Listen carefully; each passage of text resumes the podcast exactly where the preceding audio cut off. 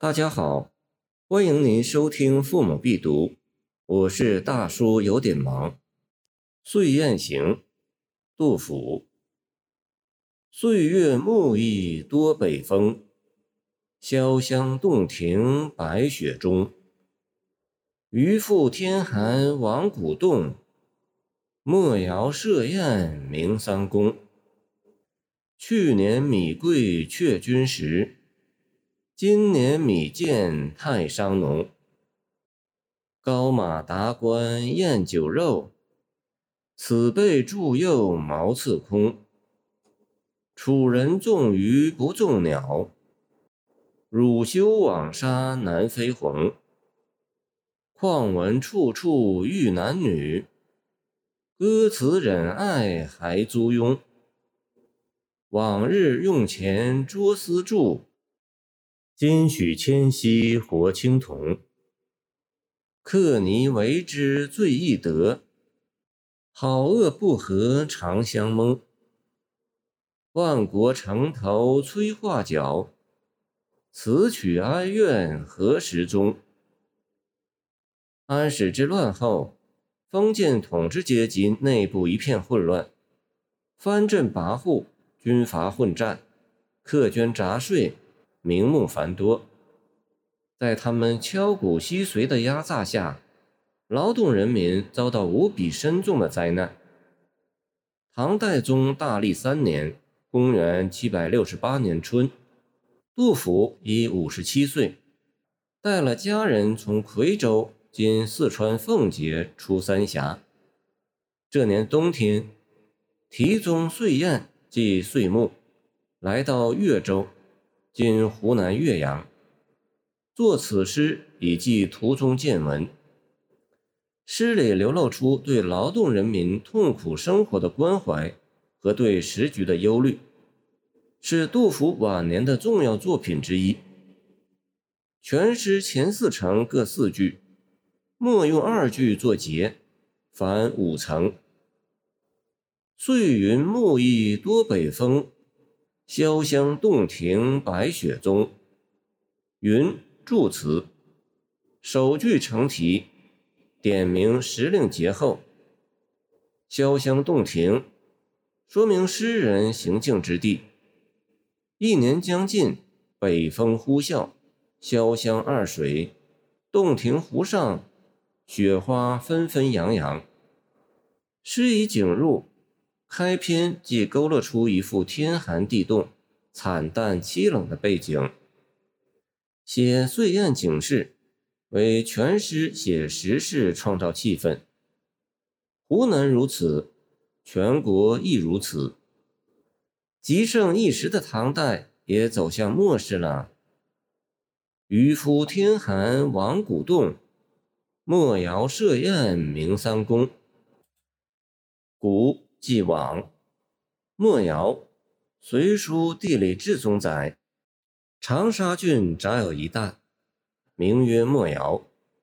自言其先祖有功，常免争议，故以为名。刘禹锡有“连州腊日观莫尧猎诗”，可见这种少数民族长于涉猎。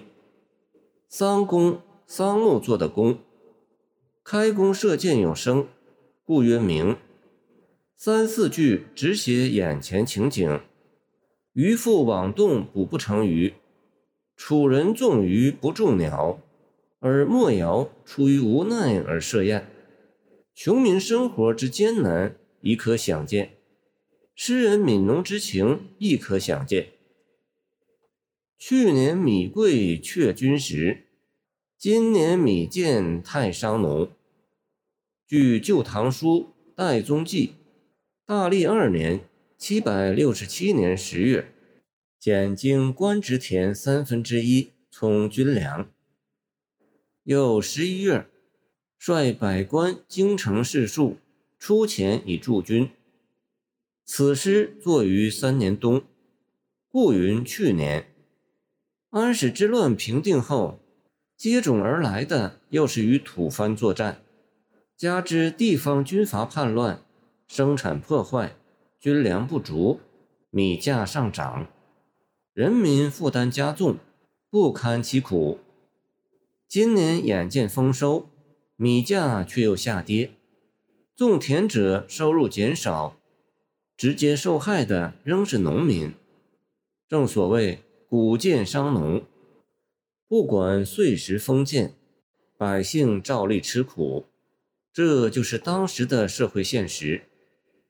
高马达官宴酒肉，此辈祝幼茅厕空。宴吃饱喝足，此辈指农家夫妇。祝幼织布机上的两个部件，茅厕即茅草屋。拿高车驷马的达官贵人享乐腐化的生活，与贫苦农民的生活做对比。一个“空”字道尽了男耕女织的农民中年辛勤却一无所有的惨状。民间空乏如此，此子美所以行之失于，这就深刻地暴露了统治阶级的罪恶，写出了人间的不平。两句与“朱门酒肉臭，路有冻死骨”见《自京赴奉先县咏怀五百字》。同一景策，前四句伤穷民之渔猎者，此四句又伤穷民之耕织者。再以民生为念，令人感泣。楚人纵鱼不纵鸟，鸟一作肉。乳丘网撒南飞鸿，况闻处处遇男女。歌词忍爱还租庸。楚人，今湖南等地春秋战国时属楚，故此处指湖南一带的人。风俗通说，吴楚之人是鱼言，不重禽兽之肉，因此莫谣设宴也不能换来收入以改变穷困处境，岂不白害了鸿雁生命？故曰枉撒。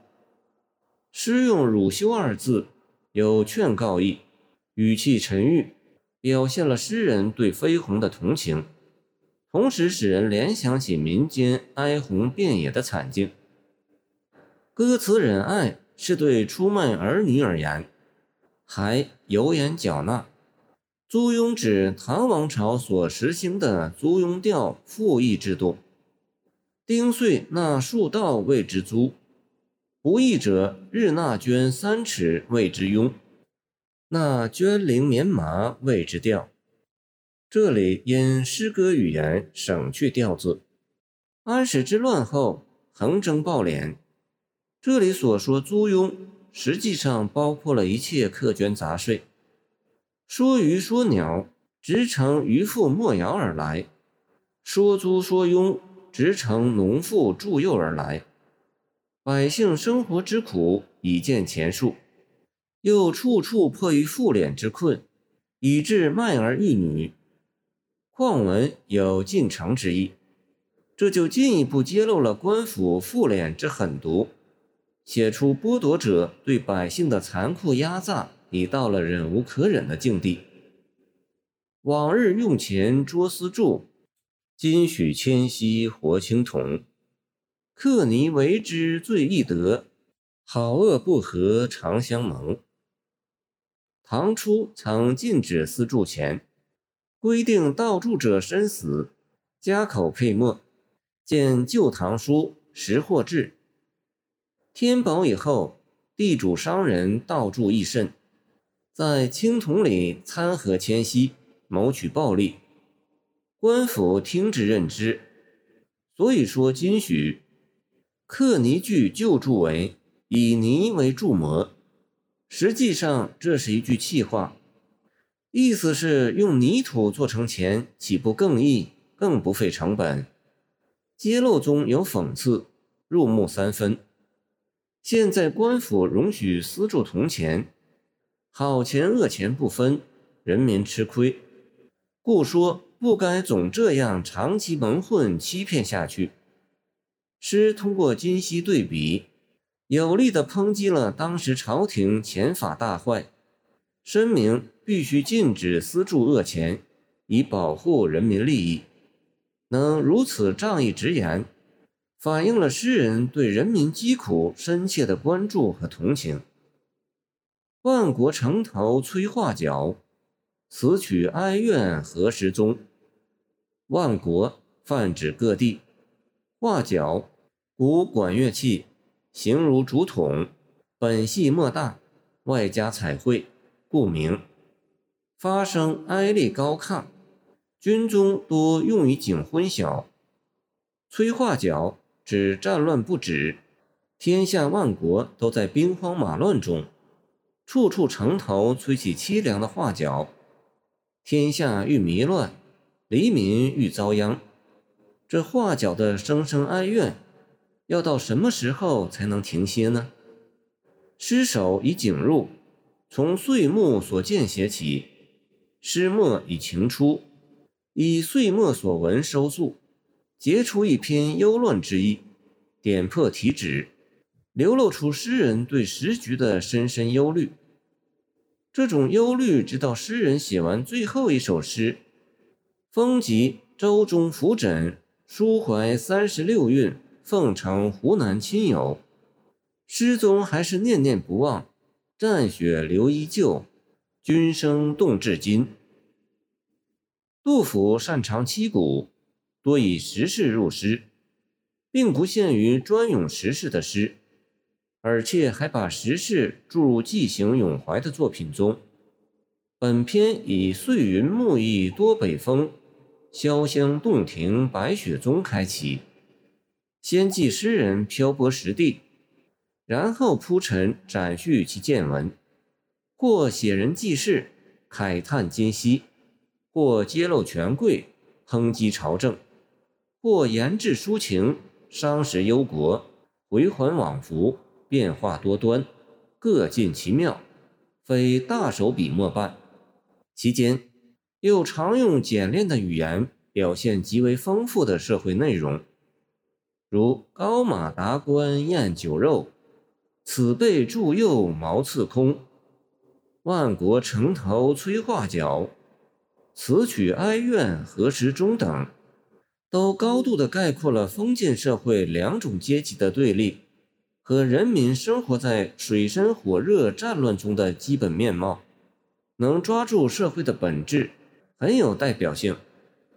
杜甫以诗入史，一诗一史，其思想内容的深度广度，其叙事艺术的高度成就，在我国古典诗歌中是比较突出的。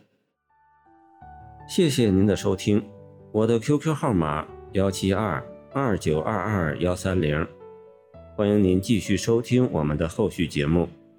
如果你喜欢我的作品，请关注我吧。